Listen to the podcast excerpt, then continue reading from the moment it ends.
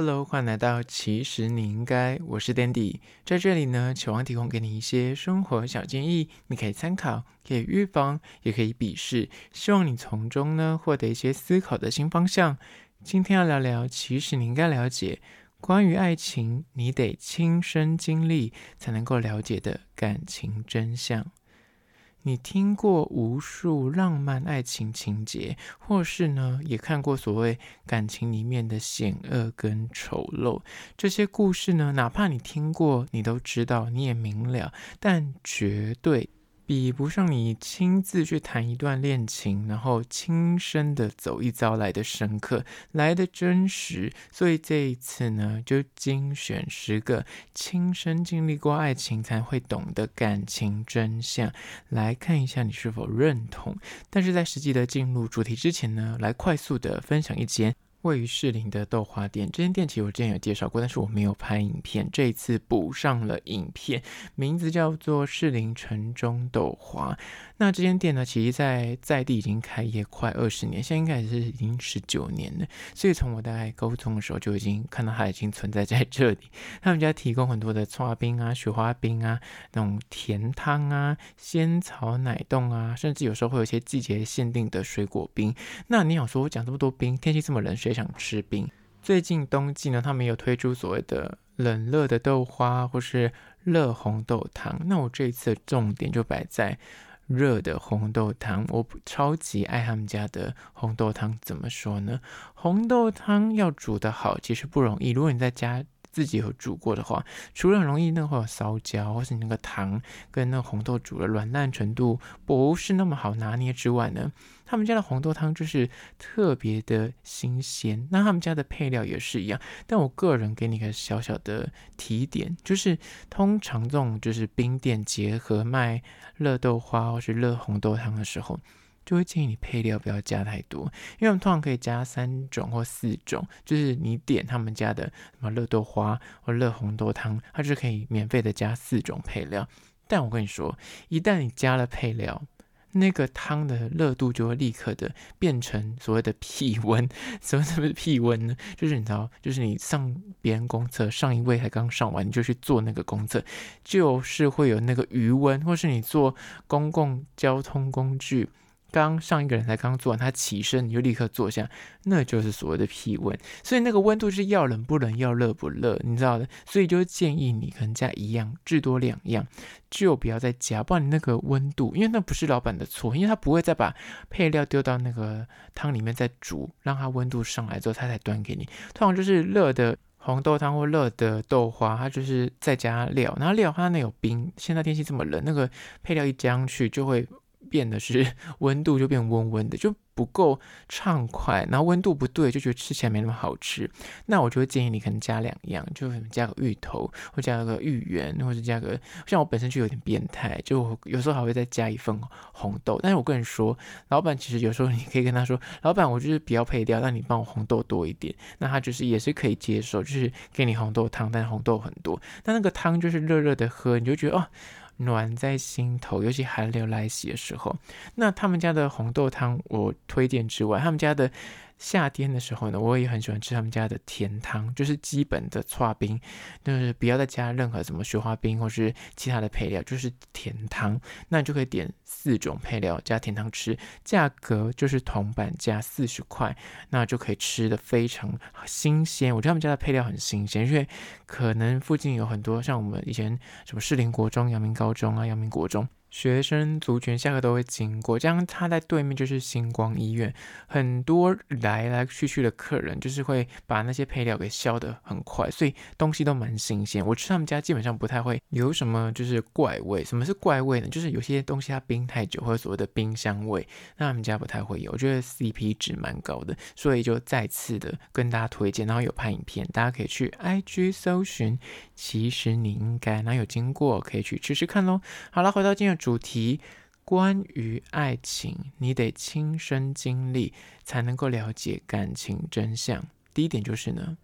谈恋爱请趁早，越早结交，越早拥有失恋抗体。谈到谈恋爱这件事情呢，真的是请趁早。而这个观点呢，一定是你要谈过恋爱之后，你才能够慢慢的体会说，它真的是需要练习。你要练习失败，练习受挫。尤其就大家讲了，就是在心智成熟的前提之下哦，不要就是心智还不成熟就谈恋爱，那可能就是。比较嗯汤，但是如果一切都 OK 的状况之下呢，就会越早谈恋爱，其实是有优点的。怎么说呢？因为你趁早放胆去谈恋爱，无所畏惧的爱。刚开始谈恋爱的时候，就是比较不用瞻前顾后，而且通常大部分大家的恋情都是在学生时期，所以通常比较不会有工作上面的压力，或是其他经济的呃考量。那这时候谈恋爱就是很纯粹，就是你喜欢我，喜欢你，最终。难免就还是会遇到一些被受伤啊、辜负啊，甚至错付了感情。但这些东西往往就是在往后的人生会变成一种养分，让你在未来就是关系上面呢更成熟，那也更懂得怎么去应对。不管是遇到所谓的背叛啊，或是面对分离啊、结束关系啊，甚至是不被善待、被辜负啊，这些当下可能很痛，你很难走出来，但。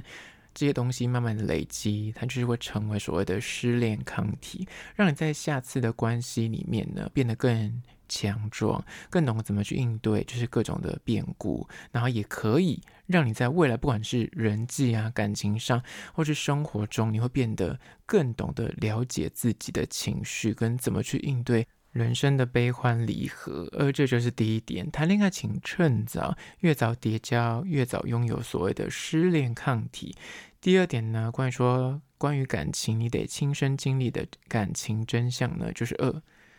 谈恋爱也需要练习，不是说你谈过恋爱，你就真的懂得什么是爱。不是说你谈过就是一段关系之后呢，你就可以明白什么是爱情，你就懂得如何去经营一段啊所谓的关系或者相处，要怎么去应对。我想不同的关系。不同的对象，哪怕你是跟这个人爱情长跑多年，也是因为双方的生活际遇啊、人生阶段不同啊，甚至就是地缘不一样的时候呢，就会有天翻地覆的转变。不是说你用同一套标准、同一个应对方法就可以持续的走下去。爱情也需要练习，而这个练习呢，是得要靠就是在关系之中不断的磨合、学习跟微调，你才可以经营好关系，而不是说你曾经拥有恋爱经验，你就懂得说什么是爱。真的是每一次的恋爱都是全新的，而这是第二点。接下来第三点，关于说关于感情，你得亲身经历过后才明了的感情真相，就是三。谈感情，最终其实就是认识自我，了解你想要什么东西。在每段关系里面呢，无论伴侣对你是好是坏，在过程之中呢，你所感受到的所谓的喜怒哀乐，中间的获得啊、失去啊、学到啊或跌跤。那其实都是你自己的，而不是对方跟你共享的。你就是那每个人的角度不一样，感受不一样。那其实跟别人无关。而且重点来了，你喜不喜欢这个人？你爱不爱这个人？说实在的，在某一个程度之上呢，其实那都是你自个的事情，跟对方无关。什么意思呢？你今天喜不喜欢这个人？你爱不爱这个人？其实你扪心自问是。你自己单方面的感受，你自己单方面的向往，你懂吗？那最终就是你遇到这感情里面，呃，去付出、去受伤、去痛，它是为了你自己。怎么说呢？就是认识你自己，到底你想要怎么样的关系，你想要被怎么样对待，跟你想要怎么样去付出，这都是自己的课程，而不是对方的课程，你懂吗？所以谈感情走到极致，哪怕你遇到不同的人，但最终回归到是你自己的获得，不是不是对方呃对你来说有什么重要的，而是你自己在这个关系里面你学到什么，那才是你在谈感情里面最大跟最重要的事情。而这是第三点，接下来第四点，关于说关于爱情，你得亲身经历才能够明了的感情真相呢，就是四。每段关系都不一样，不因为你谈过恋爱，你就懂得爱是什么。很多人自认就是谈恋爱经验很丰富，交手无数，但说实在，这句话其实跟大 S 的观念有点像。他说，不是说你谈过恋爱你就懂得怎么去爱，就是你经验再丰富，遇到不同的对象、不同的人，就是会有截然不同的相处模式。他无法套用过去的经验作为参考，你不能够拿你的前任相处的方法，然后套用到你现任。同理也是，就是你不能因为之前哦这样做对方喜欢，你就认为说，哎，我现在就这样对待他，这就是对的，不一定，因为没有关系的。策略是不一样的，每个恋人都是独立的新开始，所以你要怀抱这个心态，你才不会被过去的经验给羁绊。你就是说我以前都这样做，就是那百事百顺那样子，但现在做，哎，遇到这个人怎么就是滑铁卢？每一段关系，每一个新对象，您都应该把它当成是你人生的第一次初恋。你就是完全性的从头开始去认识对方，然后认识跟建立你们两个之间的一个相处模式，而不是去用自己以前的过往的经验，觉得说我以前这样做就不会怎么样啊，就 OK 啊，为什么现在不行？当就是恋爱经验多了之后，很容易就会陷入这样的盲点。但实际上，如果你就是跌过几次跤之后，你就会发现说，哎，真的是你即便谈过恋爱，你也不懂得就是真的怎么样去面对爱情。因为有时候